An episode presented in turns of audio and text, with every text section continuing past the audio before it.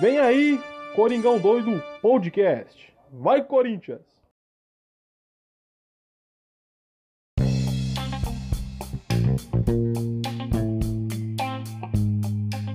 Fala fiel, hoje não tá nada beleza, mais um pós-jogo de derrota aqui. E bom, hoje eu não tô sozinho, eu estou com o Vitor, mas tem um pequeno adendo, rapaziada. É o Vitor, mas não é o Vitor que vocês conhecem, é um outro Vitor que é um amigo pessoal meu, que é um cara muito gente boa, já trabalha na internet um tempo aí, tá com um projeto de vir fazer pós-jogos também, não só aqui como eu convidei ele, mas ele vai fazer uma parada dele, ele tava me falando. Então eu recebo hoje o Vitor Belarmino. Seja bem-vindo, Vitor. Claro que numa situação meio de merda, né, mano? A derrota do Corinthians, mas fazer o que, né? Agradeço desde já pela sua presença e vamos falar um pouco desse pós-jogo terrível do Corinthians, mano. Mas antes de tudo, como é que você tá? Seja bem-vindo e agradeço por você estar participando aqui hoje com a gente. Ah, cara, muito obrigado pelo convite. É... Tô bem, poderia estar melhor, né? Se o Corinthians tivesse ganhado esse jogo aí. Pior que eu não encarei como um jogo difícil, mas enfim, Corinthians, né? Mas fazer o quê? É, realmente, você fez uma boa definição, né, mano? Corinthians, fazer o quê? Bom, rapaziada, esse é o pós-jogo de Ceará 2, Corinthians 1 e mais um jogo fora de casa que a gente não venceu, né? Se eu não me engano, acho que é o oitavo jogo fora de casa no segundo turno e o Corinthians só tem empates e derrotas nesse segundo turno. E é uma coisa até curiosa, né, Vitor? Porque no começo do campeonato, no primeiro turno, a gente tinha mais vitórias como, man, é, como visitante do que mandante, né? Aí virou o segundo turno, a gente começou a tomar uma postura mais uh, adequada e uma postura, tipo, mais firme dentro de casa do que fora de casa. É até um bagulho curioso, né? E principalmente depois que o time melhorou, né? Teve peças, um elenco um pouco mais forte, fica até uma coisa meio estranha, né? Tipo, qual a sua opinião sobre esse, essa mudança de postura? Jogando bem dentro de casa, no segundo turno, e jogando mal fora, sendo que antes era um dos principais visitantes, né? Quando iniciou o campeonato. Talvez a, equipe do Corinthians ela não sabe lidar com a pressão do time adversário, né? Foi até uma surpresa aquele jogo do Flamengo, por exemplo, que o Corinthians perdeu de 1 a 0, um jogo que deveria ter sido mais, né? Mas daquele dia o Cássio estava muito inspirado, mas não dá, não dá para entender o que, que acontece com o Corinthians fora de casa. Né? Com, com a torcida do, do, adversário ali, parece que o Corinthians fica intimidado, sabe? E quando joga em casa já é outra coisa, já é outro Corinthians. É aquele Corinthians que pressiona, aquele Corinthians do Santos, sabe? Tanto que uhum. eu tava nesse jogo já um pouco mais confiante, porque eu falei, porra, o Corinthians amassou o Santos, né? Vai fazer o mesmo com, com, com o Ceará, independentemente se tá fora de casa ou não. Mas, novamente, Corinthians com a torcida adversária dos caras, o Corinthians apaga. Não, não dá pra entender o que, que acontece. É, cara, é, um, é uma coisa que é meio estranha, né? Que nem no nosso último pós-jogo aqui, eu fiz uma, uma pequena comparação em relação a esse lance de postura, né? Claro que eu não estava acompanhando o nível técnico dos adversários, porque os últimos jogos né, foi um jogo contra o Flamengo fora de casa, né? E depois jogo contra o Santos em casa. E basicamente o time que entrou contra o Flamengo foi o mesmo time que entrou contra o Santos, né? Do, isso do, do Corinthians, né? Os titulares que entraram. E a postura dos caras foi totalmente diferente, né? Eu acho que o pior jogo fora de casa é, foi o jogo contra o, o Mineiro e contra o Flamengo, mas acho que contra o Flamengo mais, porque a proposta do time os 90 minutos, né, cara, tipo, foi se defender o tempo todo, né? Tanto que tomou gol no último minuto. Então, é, é estranho porque abdica muito de jogar. E, e, ainda mais que tem um time com uma qualidade, né, cara, de criação do meio para frente, principalmente depois da chegada do, dos reforços, né, que são grandes jogadores que individualmente sobressaem acima dos outros, principalmente no, no plano, no plano né, tático assim coletivo, né? Acaba a individualidade desses jogadores sobressaindo. E, e, é complicado porque, tipo assim, você tem jogadores bons para poder propor jogo, criar jogo, só que ao mesmo tempo, fora de casa, você não, não, não vai com essa mentalidade, né? Aquela mentalidade do máximo, tipo, pô, conseguimos um ponto fora de casa já tá bom, e vamos retrancar aqui. Só que assim, se fosse aquele elenco de alguns meses atrás, uh, tipo, o time todo, eu digo assim, né, sem os reforços, você até entenderia um pouco dessa postura, né, de falar, pô, uh, os caras estão indo pelo menos com a filosofia de conseguir um ponto e recuar. Só que, cara, é, não, não entra porque, assim, são os mesmos jogadores e dentro de casa tem uma postura e fora de casa outra. E que nem se falou, né? Fica também essa hipótese do tipo, uh, não aguentar a pressão do time da, da torcida do time mandante, né? e jogar como visitante, então acaba talvez sentindo um pouco disso e o ritmo do jogo também, né? Porque o, a torcida é, inflama realmente o time da casa, né? É, como tipo acontece com o Corinthians dentro de casa, acaba sendo um combustível a mais, ainda mais agora nessa reta final, né? Que voltou o público ao estádio. Então, acho que pode ser um pouco disso também, né? Que nesse dessa visão. Então é meio complicado, né? Porque vai muito com essa mentalidade, tipo, de jogar como time pequeno, né, cara? De se defender e acabar só conquistando. Vai com a maneira, tipo assim, vamos conquistar um ponto, né? Se caso a gente ganhar, beleza, estamos no lucro. Se não, a nossa proposta aqui é segurar o máximo que der. E aí foi tipo uma coisa dessa acontecendo no jogo contra o Flamengo, onde a gente acabou pagando caro, né? Principalmente sendo amassado no jogo inteiro. E a torcida voltou diferente, né? Pós-pandemia também. Você pode reparar que tem muitos vídeos aí, principalmente desses canais que pegam é, áudio de, de torcedores revoltados e tudo mais Parece que a torcida voltou mais raivosa, sabe? Tipo, o jogador passa na lateral, tá entrando naquele túnel para ir pro vestiário, a torcida tá xingando, tá, sabe? Botando uma pressão a mais, mesmo quando o jogo acaba. Então, pode ser que o Corinthians esteja sofrendo com isso, né? Com a pressão psicológica do time de, da, da torcida do time adversário, né? Pra mim é isso, não tem outra explicação. Pode ser. É, um ponto também bem interessante que você tocou, né? Também tem essa pequena diferença no, no comportamento do, do público, né? Agora que tá indo ao estádio né? nessa, nessa volta. Pode ser um pouco disso também. Só que, cara, eu acho que assim, eu vou já fazer uma pergunta para você e levantar uma tese aqui, né? Pra gente debater isso. Uh, na minha visão, cara muito desse comportamento que o Corinthians adota fora de casa, eu diria que é muito por conta da mentalidade do Silvinho, cara. Pelo menos eu vejo dessa forma. Uh, aí a pergunta que eu te faço: você vê dessa forma, tipo, se sim, o porquê, como você vê, e se não, tipo, o que, que você acha de fato, assim, uh, já falando realmente do do, da parte do campo, né? Não como está teorizando aqui do ah, pode ser a torcida, pode ser o clima, que realmente são coisas que influenciam no jogo, né? A gente sabe muito bem disso, ainda mais do time que a gente torce, que é o Corinthians, né, mano? Tipo, como a, a capacidade que a nossa torcida tem de, de mudar ânimo de jogos, né? Ainda mais com um time é, historicamente, né, times limitados e várias situações aí. Então, assim, você vê dessa forma, tipo, é, é culpa do Silvinho? Ou você, tipo, não atribui a ele? E, se você não atribui a ele, se atribui a, tipo, a que fato essa mentalidade de ter essa postura diferente fora de casa? Sim, totalmente culpa do Silvinho. O Silvinho, ele é o tipo de técnico que eu gosto de falar que gosta de fazer ciência. Ele gosta de ficar testando, né? Desde que o Corinthians veio com esse, com esse novo elenco, aí ele gosta de ficar fazendo ciência. Ele testa ali ele testou Roger Guedes como centroavante, ele viu, ele esperou vários jogos para ele perceber que o Roger Guedes não joga de centroavante. Vários jogos. Aí ele colocou o Roger Guedes na sua posição de ofício. Aí ele foi lá e fez o quê? Colocou o Renato Augusto, que não é um centroavante, de centroavante para fazer pivô, um cara que não joga de costa pro gol. Um cara que joga de frente pro gol. Aí ele esperou o quê? Três jogos para ele perceber que não, também não funciona ele continua nessa insistência com o Gabriel, com o GP, depois que ele assinou, que ele renovou o contrato. Para mim, o GP não tem que estar tá mais no time. Desde que ele renovou, ele não tá jogando porcaria nenhuma.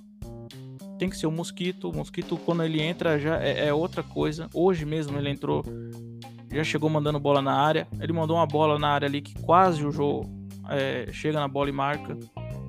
Sim, até passou pelo Roger Guedes depois também, né? Tipo. Acho que passou pelo é. Tem, é, pelo William, verdade. E... Confunde aqui, o Roger tava mais, mais a. Tava mais atrás, é verdade. E, e também vem fazendo isso com, com o Gabriel, né? O Gabriel é o maior. É a maior desaprovação da torcida. Claro que tem alguns malucos aí que foi com esse negócio de porque ele é muito Corinthians, ele tem que ficar. Pelo amor de Deus. E. É, mano. É um é. papo que rola, né? Que assim, uma, uma uma coisa que eu venho falando desde que eu voltei aqui no podcast, né, Vitor? Que é assim. É, mano, eu e você, que tá aqui, e até quem esteja ouvindo a gente, mano, é muito Corinthians, tá ligado? Só que nem por isso qualifica a gente, tipo, mano, ser pessoas para tomar decisões em prol do Corinthians, tá? tipo assim, porra, a gente pode debater como torcedor, mas nem sempre as nossas escolhas vão ser certas, principalmente pelo fato do, ah, mano, é muito Corinthians, tá? Acho que isso é um argumento muito falho, sabe? Tipo, pra justificar o, injustificável, tipo, de, mano, é, tá muito óbvio, tá muito na cara do. Não funciona, isso não rola, mas aí, ah, pô, o cara é muito Corinthians, né, mano? Aí, tipo, tá tudo bem, ele pode fazer um monte de cagada, pode errar o que ele quiser, mas o fato dele ser muito Corinthians tá de boa, né? E realmente, como o exemplo que você tá citando do Gabriel, cara, é uma coisa que eu falo aqui, é uma coisa que eu converso até, tipo, pessoalmente com outros amigos corintianos meus, que, mano, é, o Gabriel, tipo, vai, exceção o último jogo do Santos, que foi um jogo que ele foi participativo o, o jogo inteiro, além de fazer o gol, tudo, assim, os, os números do jogo, né, da atuação dele comprovam isso. Só que, cara, tirando o jogo contra o Santos, é, é, esquecendo esse jogo em específico, cara, nenhum dos outros jogos o Gabriel, tipo, fez atuações ou mostrou porquê que ele é titular, tá ligado? Assim, eu não sei se no treino ele joga muito bem, o Silvinho, tipo, nossa, merece ser titular, porque assim, desde que o Silvinho começou a dar essa preferência na titularidade de volante, eh, de primeiro volante pro Gabriel, o Gabriel não, não, não, demonstrou, né, sabe, assim, ah, putz, de fato, o Gabriel tá jogando tudo isso a ponto de merecer ser titular. Não tem, cara, tipo, exceção a partida do Santos, não tem, não, não demonstra isso. E faz tempo que ele não vem jogando muito bem, tipo, não é de hoje, né? Desde a temporada passada, né, que o time já vinha encontrando algumas dificuldades, só que nesse momento que ele tá tendo talvez uma uma constância um pouco mais frequente, né, agora por, por opção do técnico, é, se mostra visível que o cara que ele não, não, tá, não, não tem um porquê, né? Tipo, não tem a justificativa de ah, cara, o Gabriel é titular por isso. Não tem, porque o cara só tá, tipo, errando tudo que ele tenta, não tá marcando tão bem quanto marcava, e aí o argumento é que eles falou, ah, porque ele é muito Corinthians. Tipo, mano, eu também sou muito Corinthians e não sei pra jogar no meio campo do Corinthians. Como você também provavelmente não, né, Vitor? Então, tipo assim, eu argumento. Não tem condição nenhuma de jogar, cara.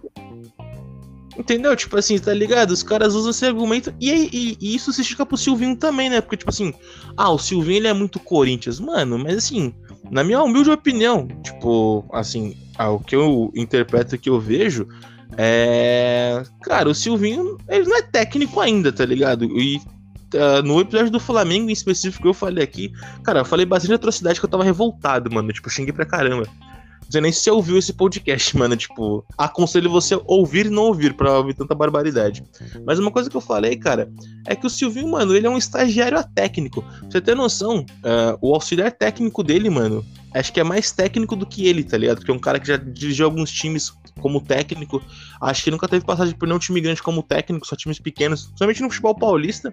Foi até campeão paulista em 2014 com o time lituano uh, em cima do Santos, inclusive. Então, assim, pra você ver, mano, o, a, o nível de capacidade do Silvinho, é, ele é, é, ela é abaixo do, do, auxiliar técnico dele. Então você vê, tipo, como já tem uma diferença e uma coisa muito errada, né, mano? Aí usar esse pretexto do muito Corinthians é. acaba sendo até banal, né? Assim, eu, eu não acho que o, o Silvinho ele seja auxiliar. É, estagiário. Eu acho que ele já é um técnico. O problema é que ele gosta de fazer ciência. Porque quando uma coisa. Quando ele faz uma ciência que dá certo, ele ganha aquela autoconfiança. Como ele, por exemplo, quando o Fagner tava contundido, ele colocou o Duqueiroz, que ele improvisou, né?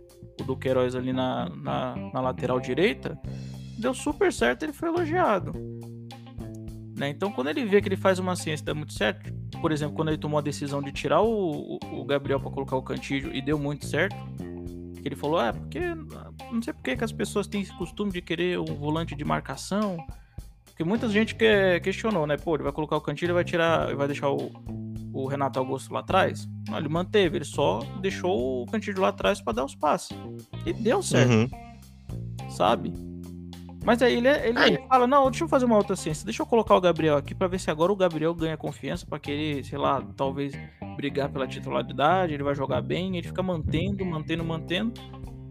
E aí é, é isso que fode o Silvinha, teimosia, essa, essa cabeça dele, essa mentalidade dele querer fazer ciência. Né? Eu quero ver quando o Paulinho, que, que já acertou, quando o Paulinho chegar, o que, que ele vai fazer. É, tipo, tem muito, muito, né, cara? Acho que você expressou até bem, né? Fazer muito essa essa ciência, testar muito, né? É, ainda mais ele é porque, é tipo técnico, assim. Mas eu acho que ele é técnico técnico de um time pequeno, tipo não, uma sim, ponte é o, que eu, é o que eu penso também. É que assim, eu expressei, talvez você entender um pouco errado o que eu quis dizer. Tipo assim, eu digo estagiário, tipo, no fato do, mano, eu acho que ele tá sentindo o peso do que é ser técnico de um time grande, principalmente um time grande como o Corinthians, tá ligado? Porque não é todo técnico que tá preparado para assumir um time grande. Mas claro que talvez vai ter um saudosista, tipo, idiota vai falar assim, pô, mas o Carilli deu muito certo como técnico no Corinthians, mas, mano, o Carilli ele foi auxiliar, ele fez várias funções dentro do Corinthians por 10 anos antes dele ser, tipo, efetivado como técnico do time. Então ele era um cara que ele sabia uh, todos os detalhes uh, minuciosamente do Corinthians, uh, ainda mais na comissão técnica, filosofia do clube, de como montar o time, de como jogar. Não que eu tô dizendo que o Carilli também é um baita de um técnico, mas assim, tem um, uma diferença, né? Que sempre alguém vai querer usar esse argumento do ah, porque o Carilli um time grande, começou no Corinthians e deu certo. Tipo, não, o cara teve um preparo para isso. E eu sempre uso o exemplo, cara, assim, eu uh, nem gosto tanto de comparar, mas é só você pegar o exemplo da carreira do Rogério Ceni como treinador, cara. Ele foi querer se meter a besta também do tipo, ah, vou começar a treinar o São Paulo, porque é o time que eu sou ídolo, tem uma história aqui e tal. E, mano, a primeira passagem dele no São Paulo, a gente lembra que foi terrível, né? Inclusive foi até a mesma época quando o Caio foi efetivado como técnico do Corinthians, ali por meados de, de 2017. Uh, então, assim, o Rogério Senna depois ele começou a dar uma alavancada melhor quando ele foi para o Fortaleza, que é um time que naquele momento era um time é, com uma estrutura, uma camisa não, não tão pesada a nível tipo né, dos grandes clubes do futebol brasileiro. Então acho que todo mundo tem que começar por baixo e você pegar uma rodagem, né? Porque o máximo de experiência que ele teve antes do Corinthians como técnico foi no Lyon, dois meses, 11 partidas. Então, assim, cara, isso não é tempo suficiente para você ter uma maturação, para fazer aquela, aquela função, o que realmente ela exige. E principalmente tem uma baita diferença, né, cara? Tipo, futebol europeu pro futebol brasileiro. É uma dinâmica totalmente diferente. Não tem tanta cobrança quanto aqui, né? Pelo menos assim, uh, o pouco que a gente conhece, né? Que a gente consome do futebol europeu. Então não tem essa pressão como tem aqui no Brasil, ainda mais nos grandes clubes, né? ainda mais especificamente no Corinthians. Então eu acho que o peso de ser um técnico de um, de um, clube grande, tipo de primeira de primeira viagem, se é que eu posso usar essa expressão para definir bem isso, acaba tá acabando que tá pesando para ele. E como você falou, essas experiências que ele faz, uma ou outra realmente ele acerta, como a do Duqueiroz, como a do próprio Cantilho. Inclusive, eu sou até favorável que esse time que ele montou, que foi até num jogo contra contra o rival, porque aqui é proibido falar o nome do time de verde, tá, Vitor? Só pra, pra constar, tá? Que é proibido, a gente não fala o nome desse time aqui. Contra o rival de verde, é, que ele testou, decidiu testar essa formação, eu sou super favorável, porque assim, não vou dizer que eu não critiquei quando eu vi o Cantilho, que eu fiquei, caramba, realmente, você pensa a primeira, a primeira vista disso tudo, quem vai marcar? Porque precisa marcar, né? Tem os caras para criar, mas é quem vai carregar o piano, né? Então, porque o Cantilho não é um volante com essas características, é um volante que mais constrói o jogo do que, do que marcar, né? Tipo, quebrar, quebrar o jogo do adversário. Então, assim, foi um time que deu certo e teve uma sequência muito boa, né? De quase uns 6, 7 jogos sem perder com essa formação tática. Então, assim, cara, eu acho que seria uma hora para voltar essa. manter essa. essa formação que ele, que ele testou e dar oportunidade pro Cantilho que vem num momento bom e um cara que se enca encaixou nesse perfil do que ele estava testando naquele período. E como você falou, talvez a escolha do Gabriel foi algo para dar uma confiança porque o time estava atravessando um momento ok, né? Tava ali numa constância e não tava num momento tão de tanta pressão que dava para fazer esse, mais esses testes. Só que o Gabriel não se encaixou, né, cara? Não se adequou. Tanto que assim, hoje em opção do que a gente tem de volante que faz as características que o Gabriel faz, entre ele e o Duqueiroz, eu sou mais favorável a deixar o Duqueiroz fazendo essa função do que o Gabriel, porque o Gabriel realmente não vem demonstrando o porquê ser titular do Corinthians. É, concordo, porque eu vejo muita gente também falando do Xavier, mas toda vez que o Xavier entrou, ele também não rendeu. Né? Então, uhum.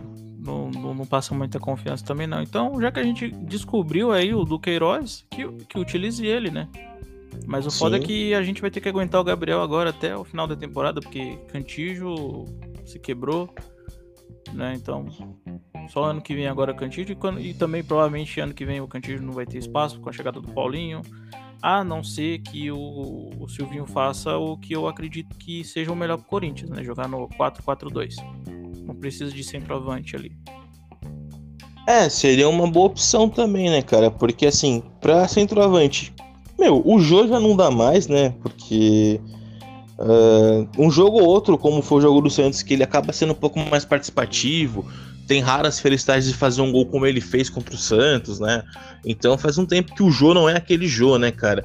E em relação ao Paulinho vir, mano, se de fato for vir, eu tenho um pouco de, de pé atrás com o Paulinho, porque faz um tempo que ele não joga, né? Nem se ele tá, ele tá jogando em algum clube. Acho que não, acho que tá, tá parado, né? Tá e parado, tá principalmente. Tá Principalmente assim, porque o cara tá fora do ritmo de jogo, mas tudo bem que vai pegar uma pré-temporada, vai começar uma, um planejamento, caso ele for vir mesmo se confirmar, né? Que o tá rolando os boatos bem fortes. Mas assim, fica um pé atrás porque a gente não tem uma certeza de se ele vai voltar totalmente bem, né, cara? Por mais que vai ter sempre o lance do saudosismo na, na memória, né? Porque é o Paulinho, um grande do, do Corinthians, uh, fez muitas coisas e uh, se realmente de fato integrar o elenco a partir de 2022, é um cara que de volantes ali no elenco atual a gente não tem ninguém com as características do Paulinho, né? Mesmo com essa com essa leve desconfiança. Isso da minha parte, no caso, né? Não sei se você tem essa desconfiança. Acho que todo mundo deve ficar um, talvez um, uma pulga atrás dele pelo fato dele não estar tá jogando, né? O fato dele estar tá parado. Então, tipo, já gera um pouco de uma desconfiança do tipo, será, né, cara? Um, porque fica, fica essa incógnita. Mas uh, se caso confirmar, é um jogador que, para a posição, não tem nenhum outro jogador que tem as características que ele tem, muito menos a capacidade que ele tem. Então seria até um reforço maior, né, para a posição. E, e aí, tipo, talvez se ele for jogar com o lance do 4-4-2 com dois volantes, principalmente, seria mesmo o lance de testar ali, talvez o Duqueiroz com o Paulinho, ou revezar, né? Tipo, o Duqueiroz com o Cantilho, porque o Cantilho é um jogador que tem uma qualidade. Uh, e talvez acho que em relação ali dos volantes em nível de passe, talvez é o melhor que temos também no elenco, né? Porque consegue fazer é, passes a longa distância, né? Não só a curta distância. Então, tipo, cada um tem suas características ali, mas caso o Paulinho se confirmar e vem para ser titular, óbvio, pelo peso, pelo, pelo nome que ele tem, ainda mais no Corinthians, né, cara? Uh, fica difícil também os outros jogadores acabarem conquistando um espaço nesse time, né? Porque é um cara que vem com com o nome com o peso todo. E como você falou, né, a gente vai ter que aguentar o Gabriel pelo menos por mais três jogos aí, né? Quatro jogos que ainda tá aí pra, pra reta final do campeonato. Uh, de, de, Gabriel titular, né, cara? Que, pô, sinceramente, vai ser fortes emoções, né? Porque o cara não vem jogando absolutamente nada, né? Assim, tipo, que justifique. Não que ele não joga nada, que não tá jogando nada no momento que justifica ser titular. E como o lance do jogo também, né, cara? Tipo, ele só opta pelo jogo porque ele tá gostando de fazer essas formações com um homem de referência. E o único que temos no elenco mesmo é o Jô, né? Que realmente faz essa função. É um centroavante, centroavante. Só que é um cara também que não vem rendendo mais que tem que render, né, cara? Pra mim, tipo, o Jô teria que ser mandado embora já, tipo, quando acabar a temporada, porque.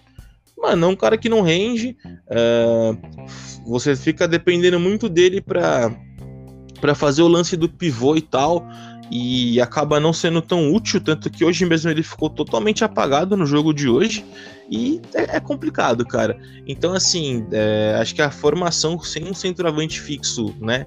Acho que seria uma boa, ainda mais é, com a qualidade dos jogadores que temos para fazer esse tipo de função, como Roger Guedes, como William, como até o mesmo Mosquito. É, até o Gabriel Pereira que tem isso, mas depois, como você também bem salientou, o lance do depois de renovar o contrato, o Gabriel nunca mais, o Gabriel Pereira nunca mais fez um jogo é, da forma que ele estava fazendo antes, né? Então, um jogador também que sumiu bastante, né? Tá meio que se escorou, né? Tipo, ah, joguei o que eu tinha que jogar, renovei um contrato aí, eu tô suave agora. Tipo, isso que dá raiva também, né? Os caras demonstram um futebolzinho, se acha craque demais e depois meio que vai, vai largando, largando mão, né? Não, foi uma novela do caralho pra ele renovar isso aí, cara. Pra isso que a gente tá vendo agora de futebol dele. É, terrível, cara. Mas assim, Vitor, uma pergunta que eu te faço pro jogo de hoje. Uh, você acha que a escolha dele ter entrado com o Luan foi uma opção boa? Porque assim, eu particularmente, cara, eu gosto do, do futebol do Luan. Claro que assim, não vou defender ele aqui de falar, nossa, o Luan jogou pra caramba no Corinthians, que a gente sabe que não, teve algumas partidas, alguns momentos que ele jogou, fez alguma coisa, mas não foi hum, é, o suficiente perto do, dos jogos abaixo e sem rendimento que ele teve no Corinthians. Mas hoje, depois de muito tempo, ele voltou a ser titular do Corinthians. Então, assim, claro que a gente entende até como a gente conversou antes, que foi uma, uma precaução do Silvinho, com medo de, né, de desgastar o Renato Augusto e tal, porque perdemos um jogador fundamental como o Juliano por desgaste, muitos jogos, né? Ainda mais uma frequência muito alta de jogos, um atrás do outro. Então, assim, uh, você acha que foi uma boa escolha tentar do Luan? Uh, principalmente que assim, a gente não tem tanta notícia do que ele anda fazendo e o pouco que a gente tem de contato recente do Luan em, em, em campo foi algumas, algumas entradas no fim de jogos aí, né? Como contra o Flamengo, contra o Cuiabá, uh, contra o Santos, acho que ele não chegou nem a entrar, né? Se eu não estiver enganado. Então, assim, o pouco que a gente tem do Luan são alguns minutos recentes, né? Como, como entrando em, em campo. Você, tipo, o jogo de hoje, você optaria a entrar com o Luan? Você acha que foi uma boa escolha? Ou. É, porque assim, eu sou favorável a dar a rodagem com o Luan. Pra ele, né, voltar a ter uma confiança, tentar. Só que acho que pro jogo de hoje foi uma escolha que, na minha visão, eu entendo que ele meio tentou queimar o Luan, tá ligado? Tipo, acho que não, se, não foi a, a escolha correta. Mas na sua visão, você acha que foi uma escolha boa ou não foi? O que, que você acha a respeito do, do assunto Luan? Ah, cara, pra mim o Luan ele é tipo o Jô. É aquele jogador que você coloca ali no aos 30 minutos né, do segundo tempo para segurar jogo e só. Né? Porque eu, eu não sei se realmente ele colocou o Luan para dar um, uma poupada ali no, no Renato Augusto para evitar que acontecesse a não, mesma coisa que aconteceu com, né? com o Juliano, né? Então, tipo, ou, ou ele fez isso realmente para poupar ali o Renato Augusto e evitar que acontecesse, é, acontecesse o mesmo que aconteceu com, com o Juliano, ou é mais uma das ciências dele, porque imagina se o Silvinho consegue recuperar o futebol do, do Luan Aí é, a mídia vai falar, nossa, boa. o Silvinho é foda. Silvinho aí, tá não, vendo? Deu seria uma coisa boa. Mas o futebol do Luan é isso aí, cara. Não tem que esperar aquele Luan de 2017. Não, o eu também. dele sempre foi isso aí. Eu também eu não espero, tipo. Pode falar, não vou te cortar, pode falar. Inclusive, achei que foi muito errada a contratação do Luan. Porque já era um cara que desde 2018 não tava jogando aquela bola, sabe? Então. É, 2019 também, né? Não tava jogando nada. Mesmo de, de, tipo, ah, ele tirou uma foto com a camisa do Corinthians. E o Corinthians veio com essa filosofia de, de montar um time de, de corintianos pra caralho, assim, é. desde 2020. Esse lance, esse lance do, do muito Corinthians já vem de um tempo, né, mano? No Corinthians, né? Que lá por causa disso, daquela foto lá que ele tirou em 2012 com a camisa vermelha do Corinthians na Libertadores. Né, foi no Mundial, na verdade. É, é então, mundial. tipo, fica, fica, muito desse negócio aí também, né? É, cara, tipo, se fosse assim também, né? Todo torcedor seria um jogador, né? Mas não é assim que funciona também. Cara, tipo assim, não que eu que eu acredite que o Luan vai voltar a ser aquele Luan, tá ligado? Porque tem jogadores que não conseguem voltar a ter atuações como já grandes atuações como já tiveram nas suas carreiras. Só que assim, hoje eu acho que pelo menos é justo ainda tentar com o Luan, não como titular. Claro que hum, eu também não, não, vou, não vou apoiar. Mas eu até estranhei quando eu vi a escalação, o Luan titular hoje, eu super estranhei. Achei, tipo, caramba, né? Como eu falei, na minha visão pro jogo de hoje, eu acho que ele foi um pouco queimar o Luan, tá ligado? Foi um cara que tá fora de ritmo, tanto que muitos combates ele perdeu, ele cedeu alguns lances no primeiro tempo que ele perdeu umas. Ele foi desarmado algumas vezes que gerou alguns contra-ataques pro time do Ceará. Então, é, você, é nítido que ele não, não é um cara que estava totalmente centrado e focado na partida de hoje. Que nem ele esperava ser titular no jogo de hoje, assim, só supondo. Mas é, eu acho que é justo, pelo menos, dar uma, uma oportunidade pro Luan tentar novamente, agora que tem um elenco, tipo, com grandes jogadores e a responsabilidade não tá só, só sobre as costas dele, né? Que o grande peso quando uh, do, da última temporada, né? Era o fato do tipo, nossa, gastamos mó nota no Luan e o Luan, tipo, é o cara do elenco, né? Que tinha toda essa. uh, esse peso por, pela, por cima do Luan, né? Então, não tem mais isso hoje porque é um cara que tá bem, tá bem esquecido no elenco do Corinthians, né? Tipo, tá ali totalmente de canto. Uh, não, não vinha jogando muito, né? Só recentemente voltou a, a entrar nos jogos e hoje voltou a ser titular.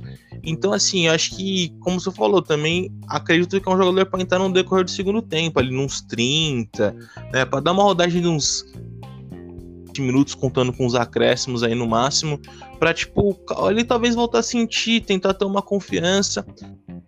Ter jogadores ao lado agora, né, que vão estão distribuindo essa, essa responsabilidade, esse peso de protagonismo, né? Então não vai só sobre é, as costas dele esse lance do tipo, nossa, eu tenho que ser o cara. Claro que, tipo, quando foi contratado, a ideia era essa, tanto que muito quando uh, se batia nele, as críticas né, na, da imprensa e da própria torcida, era em cima disso do tipo, Luan tem que ser o cara porque foi pago tantos milhões na contratação dele, é um cara que ganha tanto de salário. Então é um cara que tem que, que ser o cara. E nunca teve essa, essa essa característica, né? nunca teve esse protagonismo todo, né? Ficou. Acho que talvez a pressão peso, pegou muito ele. E agora que, tipo assim, o time tá distribuído essa, esse peso da, da responsabilidade, né? De, de, de elenco. Então acho que é, uma forma de tentar dar uma oportunidade aos poucos para ele. Que, com o jogo tal. Que é mais para final de jogo ali. E quem sabe retomar a confiança. Mas também acredito que não vai voltar aquele futebol, porque assim, quem ainda tem essa esperança, cara, é melhor, tipo, acordar do mundo dos sonhos, porque o Luana vai ser, voltar a ser aquele Luana de 2017. Isso é um, é um fato. O negócio é emprestar o Luan na próxima temporada, já que a gente tem contrato com ele, não vai acabar tão cedo. Acho que até 2024, se não me engano. Vai, Eu também não lembro. É, empresta pra, pro Red Bull Bragantino, um time que tem condições. Tá tão louco, né? Eu, eu Pior vejo que muito é. lá no Red Bull Bragantino, cara. Empresta pro Red Bull, porque o ah, Red Bull tem condições de pagar. Até o Atlético Paranaense também, que é um time que Paranaense, tem. Cuiabá também, que adora ter jogador do Corinthians no elenco. É, tem mais da metade do elenco. de pagar e lá ele pode recuperar o futebol dele. Sim, e, e até acaba sendo uma vitrine para tentar vender o Luan futuramente para alguém, né? Coisa Exato. que vai ser meio, meio impossível, né? Mas assim, Vitor, do jogo de hoje, a gente sabia que vencer acabou não acontecendo. O time não teve uma postura muito boa. É, é, que é o lance do que a gente já falou no decorrer daqui das nossas falas. O fora de casa do Corinthians não vem sendo muito bom no segundo turno. Se eu, como eu falei, se eu não tiver enganado, com o jogo de hoje são oito jogos fora de casa e só tem derrotas e empates.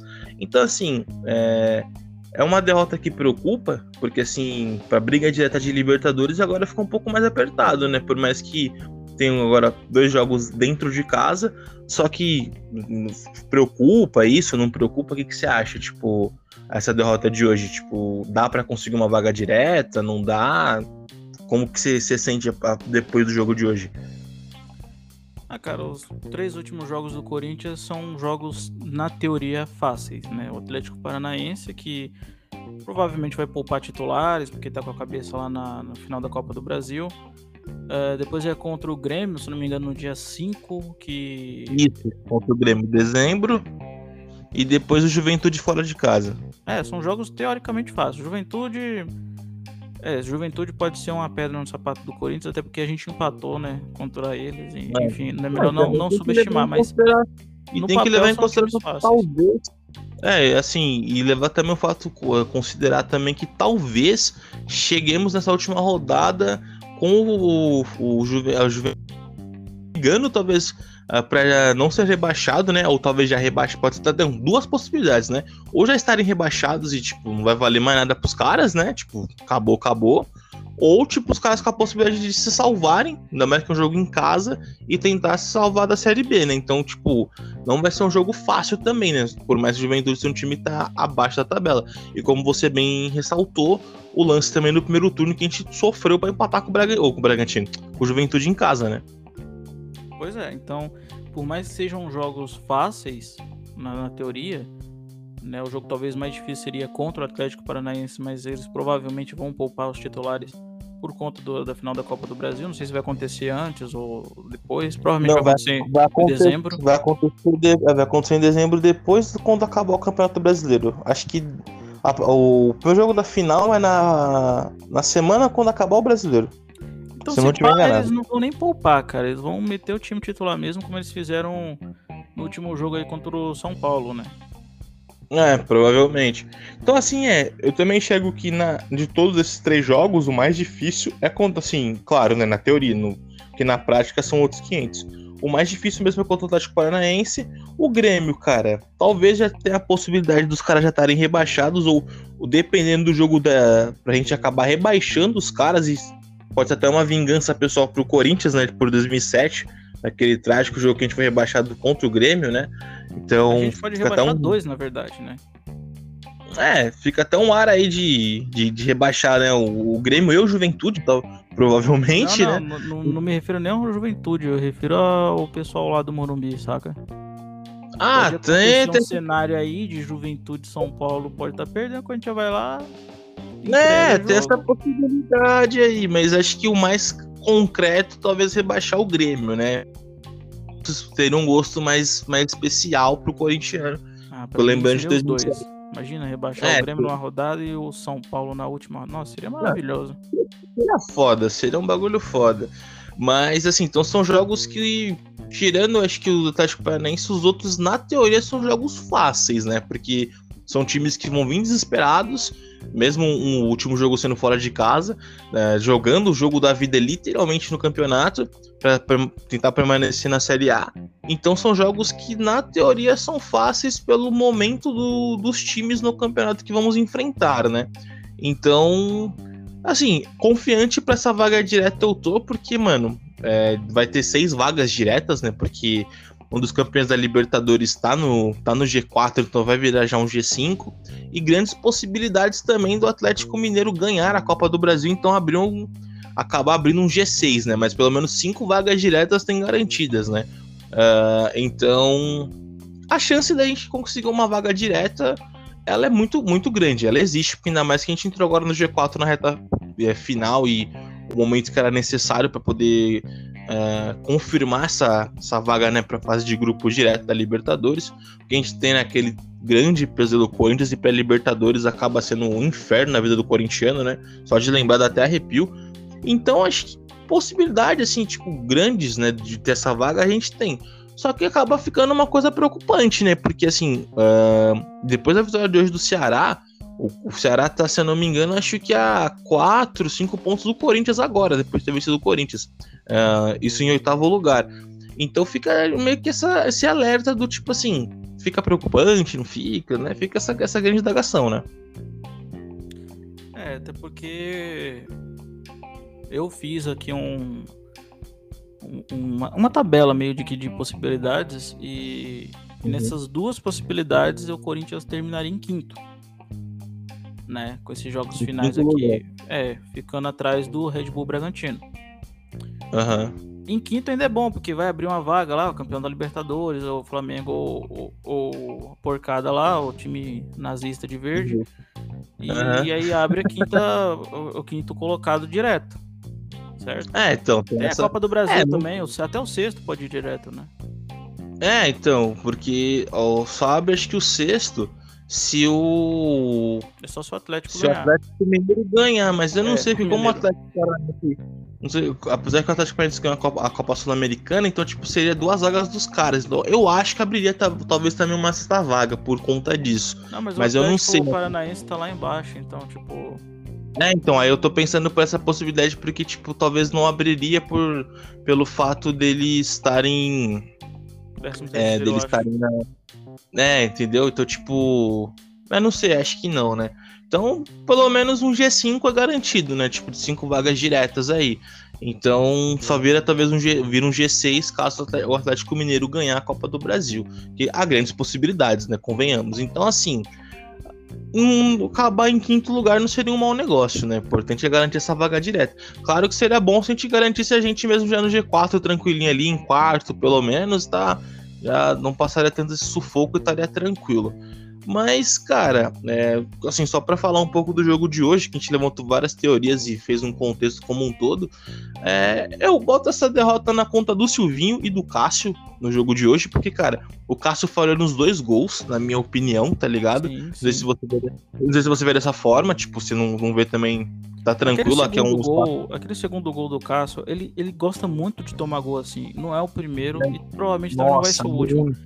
Toda bola no raiva, canto, mano. ele toca na bola e empurra a bola para dentro. Parece aqueles gols que, é. você, que, você, toma no FIFA, sabe? Nossa, e no último minuto ainda pra fuder com a tua vida, né? Nossa, pra te dar um ódio no coração. Assim. Mas pra mim já tá é. hora de dar, dar uma oportunidade, uma sequência pro Matheus Donelli. Também, cara. Lá, o Silvinho gosta de fazer ciência, coloca o negão lá. O, ah, então, bota o moleque pra jogar, né? Exatamente, não tem nada a perder, né? Ou outro, é um dos dois, dá pra testar, tem, tem goleiro no elenco aí.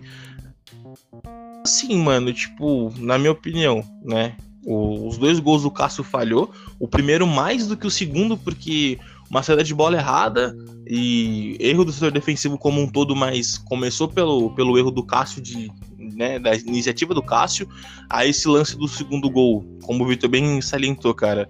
É o, o tipo gol que o Cássio costuma acabar, acabar tomando, que dá até raiva. E, cara, a postura do time como um todo também em alguns momentos meio, meio, acovar, meio acovardada. É uma coisa que eu vejo o Corinthians quando joga fora de casa muito covarde e muito pela postura do Silvinho, uma mentalidade de ser covarde fora de casa, tipo, né? Vai com essa mentalidade frouxa para jogar fora de casa. Cara, o time até que criou, depois das mudanças que, o, que o Silvinho fez, do meio para frente, tendo o William, o Renato Augusto, deu uma dinâmica diferente, o William pela, pela ponta esquerda e depois que o Mosquito também entrou pela ponta direita, deu uma, um, deu, um, deu uma movimentação boa que o Corinthians ficou transitando bola tanto pelo lado direito quanto pelo lado esquerdo do campo. E, e o, até o Piton conseguiu dar umas subidas que o William deu uns passes para ele aí, trocou, fez umas triangulações com ele. Então, assim, o time teve, criou o Roger Guedes também jogou muito bem, fez um golaço. Só que, cara, essa derrota, num modo geral, hoje eu boto na conta do Silvinho, porque eu não entendi por que, que ele tirou o Fagner, tá ligado? Tá, tudo bem, tem a justificativa do Fagner tinha tomado um cartão amarelo. A gente sabe que o Fagner também é meio explosivo às vezes, então, né? Vai que o cara é expulso no final do jogo ali, ainda mais quando tava empatado o jogo. Com, com o Fagner a gente ia tomar aquele gol, porque o Fagner também ele é pequeno, né? Se bem que o Fagner tirou umas bolas hoje, cara, tipo, ganhando os atacantes lá de cabeça que hoje tava até que tava inspirado.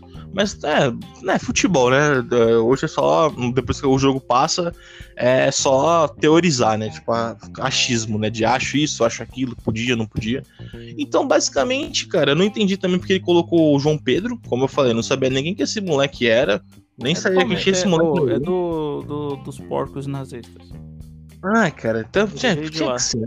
Ele veio Tinha que ser, né? Puta que o pariu, né? Jogou e, no cara, também, é... se não me engano. É, acho que é, os caras até falaram na transmissão do jogo que falaram que ele tinha uma passagem, uma, leve, uma pequena passagem pelo Bahia. E assim, cara, um outro jogador que eu não entendi o porquê que ele entrou. É um jogador que nunca me convenceu esse cara, tipo, ser, tá, ser subir pro profissional do Corinthians, que ele vem da base também, que é o Vitinho, cara. Não sei por que esse Vitinho entra. Você também qual que é a síndrome do Silvinho com ele, tá ligado? Não sei se ele deve comer a, a mulher do Silvinho, a filha do Silvinho, até o próprio Silvinho, tá ligado? Porque pra, tipo, ter a oportunidade de entrar todo jogo, o Vitinho entra e não faz porra nenhuma. Então, assim, cara, acho que as únicas substituições que realmente deram efeito foi as três da frente o Mosquito, o Renato Augusto e o William, que deu uma dinâmica boa no jogo. Mas no modo geral, cara, o Corinthians foi com essa, com essa mentalidade de covarde, que o Silvinho fora de casa ele é covarde. E, cara, acho que até dentro de casa ele vem, vai com essa mentalidade. Que o que tá salvando o Corinthians de verdade mesmo é a volta da torcida que dá um peso diferente. E principalmente esses jogadores do, dos reforços, cara, que eles são jogadores que individualmente dá uma dinâmica diferente ao jogo. Porque acho que se não fosse isso, o Silvinho acho que nem era mais técnico do Corinthians, mano. Não, não era. Pra Estão ser bem sincero. literalmente o Silvinho nas costas. Então, os caras tá salvando o A individualidade do, do Roger Guedes, do, do Renato Augusto, do Juliano, o Corinthians estaria ali amargando uma décima ou décima primeira posição ali, com uns 43 pontos. No mínimo, cara. No mínimo. Mais ou menos mais ou menos o que foi, foi o ano passado. Então, cara, assim, uh, eu não sou favorável ao trampo do Silvinho, tá ligado? Desde quando ele foi escolhido para ser técnico do Corinthians, mesmo antes dos reforços, tá ligado? Agora, principalmente, a gente vê que ele é um cara que ele é totalmente perdido nas escolhas dele e muitas vezes escolhas sem sentido. E gostei da sua expressão do mano, fazer ciência, fazer teste, que é foda, tá ligado? É uma bosta isso. E é acima de tudo. É, deve ser, no mínimo. Uh, e, e acima de tudo, cara, tipo, o cara tem um elenco bom. Se o cara tivesse um elenco ruim, como era antes, você em partes entenderia que o cara teria que realmente fazer muito teste, é, mexer ali para ver o, alguma coisa fluir. Mas como não é o caso, né, mano? Mas assim, Vitor, tipo, se mandarmos o Silvinho embora quando acabar a temporada, uma possibilidade, que eu acho que isso não vai acontecer, do Silvio ser mandado embora, porque como ele é muito Corinthians, né? Como ele é muito amigo do seu Duílio, como ele é muito amigo dessa diretoria também, que é um bando de frouxo do caralho, um bando de incompetente do caralho em muitas decisões que toma. Uh, assim, suponhando que o Silvinho fosse mandado embora quando acabasse a temporada. Acho que seria uma boa opção para ser um técnico do Corinthians hoje, ainda mais com o elenco que a gente tem hoje. Aqui no Brasil não tem. Eu já tô totalmente descrente do, da, da capacidade de técnicos brasileiros. Eu buscaria alguém lá fora. Cara, tentaria até a Crespo, cara. Até o Crespo eu tentaria. Com muita desconfiança, não, assim. Porque o Crespo não, ele caiu do, do, do, do, Morumbi porque derrubaram o cara, fizeram panelinha e tal. Mas o cara tirou. Não, os caras da fila, né? Sim, é um treinador bom. Mas eu acho que a prioridade seria do River Plate, cara. Aquele técnico, eu sempre esqueço o, o nome dele. O Marcelo Galhardo. Isso, o Galhardo. É um bom. É, e fora que também acho que o conta dele tá acabando lá também, então seria até uma possibilidade, né, talvez. Pior que eu sempre gostei, foi muito favorável o estilo de jogo do, do Marcelo Galhardo. É, tipo, o Crespo seria uma possibilidade, o Galhardo também.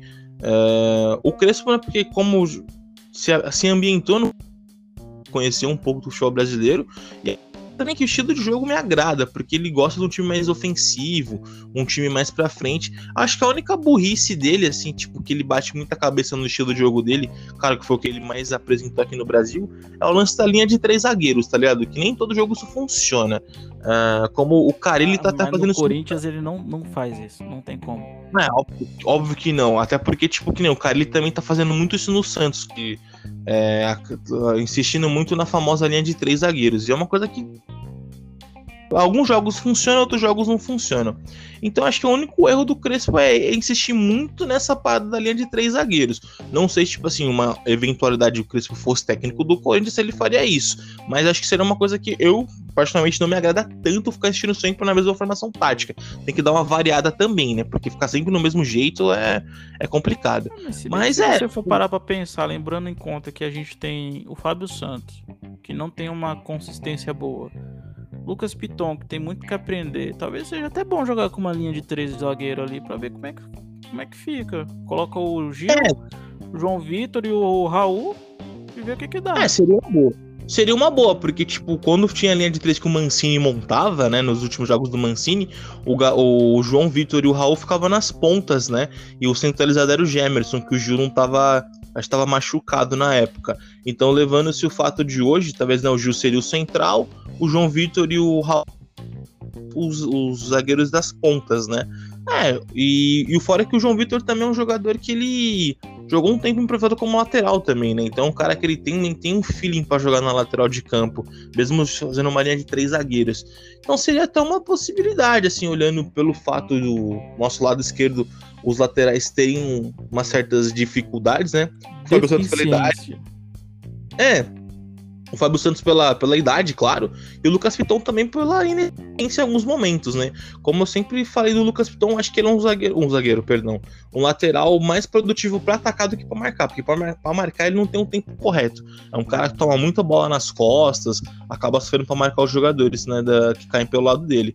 Mas, cara, tipo, também, eu descrente com o treinador brasileiro. Se o Silvinho caísse hoje, assim, né, nesse momento, em nome de técnico brasileiro, não vem nenhuma cabeça, talvez a, a, primeira possibilidade, ah, vamos buscar um técnico gringo. Agora quem eu não sei. Mas acho que talvez o futebol. torcedor falando, é, mas tem um Lisca, tem um Lisca. Ah, Lisca é a cabeça do meu pau, mano, desculpa. não dá, mano. Mano, dá, corintiano mano. querendo Lisca não é corintiano, não é possível. Ah, tomar no cu. Não, e, e, não, e já que é pra comparar, o Lisca já perdeu pro Silvinho. Só pra constar, só. Então, mano. Né? E foi, acho que o segundo jogo do Silvinho como treinador do Corinthians. O cara perdeu pro, perdeu pro Silvinho, mano. Então, assim. E fora que o Lisca nunca, nunca dirigiu um time grande. Só dirigiu time pequeno, time de Série B. Então vai tomar no cu, né? O Lisca no Corinthians, mano. Assim, não, não tá desesperado a esse ponto, né, cara? Puta que pariu, não dá. Lisca no Corinthians não dá, mano. Então, assim, seria bom técnicos estrangeiros, ainda mais do futebol argentino, cara. Como assim, que nem o exemplo, o técnico do Fortaleza é um técnico que seria bom, tá ligado? É um técnico que tá habituado ao futebol brasileiro e seria uma boa escolha também. Claro que eu acho que ele não sairia do Fortaleza tão facilmente assim, mas seria uma boa escolha também. Ou até mesmo o, o Sebastião BKSS, que é o argentino que acho que, se eu não me engano, atualmente ele tá. tá o último time, não sei se ele tá agora. Tava no, no e Justiça da Argentina. Então, são treinadores gringos aí que acho que daria um ligar aqui no show brasileiro, mano. Tipo, ainda mais no Corinthians. Pra... Porque talvez a gente tá. Sabe uma coisa que eu sinto falta, Vitor? Em técnico? Aquele técnico que seja pilhado mas assim, não, não nível Silvinho, acho que o Silvinho é um pilhado maluco. Mas tipo, a, a Latite, tá ligado? Que é um, um treinador que ele corre junto com os jogadores, bota uma pilha. E, e, e, o argentino tem isso por natureza, né? Então acho que seria uma coisa que daria match no Corinthians, mano. É. É, fica. É, fica mesmo a gente não tendo muita experiência boa com o técnico argentino, mas ah, foi, é, mas também comparar o Passarela também há muito tempo atrás é foda, né? Não dá também. É, o teu Passarela e um outro maluco aí também que eu esqueci o nome. É, foi só acho que o Passarela como técnico argentino no Corinthians. Se eu não tiver enganado. De técnico, técnico gringo, acho que foi o único, assim, dos últimos 10, 15 anos no Corinthians aí. Mas, mano, acho que foi isso. No modo geral, o jogo de hoje o Corinthians não jogou tão bem. Uh, alguns momentos criou, mas não foi tudo aquilo. E é isso, mano. Uh, Vitor, tipo, o próximo jogo é contra o Atlético Paranaense. Se der certo, você volta e tomara que com uma vitória. Uh, tem algum palpite pro próximo, pra esse próximo jogo? Uh, arrisca um resultado, alguma coisa? Se a gente vencer, vai ser um jogo fácil, não vai? O que, que você acha? Vai ser em casa, né? É, vai ser em casa. 2x1 um, Corinthians. Arrisca dizer gol de quem? O, só, do, só o placar. Roger Guedes e gol Uh, ah, o William tem que fazer o gol dele, né? Vou é, isso que eu falar. O William e o gol do Roger Guedes. Seria bom, né? O William desencantar logo, né? Fazer o. Falta ele dos reforços fazer um gol. É, cara, eu, não, eu normalmente eu não tenho esse lance aqui de eu arriscar placar. Bom, tipo, sempre como eu falo, eu vou, eu vou de cabeça aberta para as melhores intenções possíveis, até infelizmente pensar também pelo lado negativo, mas eu acho que em casa, pela sequência boa que a gente tá tendo, acho que a gente não perde. Uh, eu vou chutar um 2 a 0 mano. Não, não vou chutar gols de ninguém, mas 2 a 0 é uma coisa que é difícil fazer aqui, chutar placar, mas como eu tenho uma confiança o momento em casa é bom, eu chutaria um 2 a 0 Mas é isso, Vitor. É, é curtir o papo. Antes de tudo, agradeço novamente por você estar aqui. É, saiba que as portas estão abertas se você quiser voltar mais vezes, até momentos de fúria, para xingar, para desabafar. Fica à vontade aí, mano. Sinta-se bem-vindo. É, faz o lance do pós-jogo lá que você falou, tipo, mano, super te apoio e seria uma, um bagulho muito foda. E agradeço por você vir aqui compartilhar suas ideias, dar uma visão diferente pra gente aqui no Coringão Doido. E, mano, quiser falar mais alguma coisa para finalizar e ficar à vontade de passar algum recado, agradeço e espero que você tenha curtido o papo aqui com a gente, mano. Ah, cara, agradeço o convite. Vou participar sim, só preciso ver minha agenda, né? Porque hoje, hoje eu tô de folga, né? E eu consegui fazer. Mas espero que aí a gente consiga, aí, principalmente ano que vem, quem sabe fazer uma collab aí. Ou oh, com eu, certeza.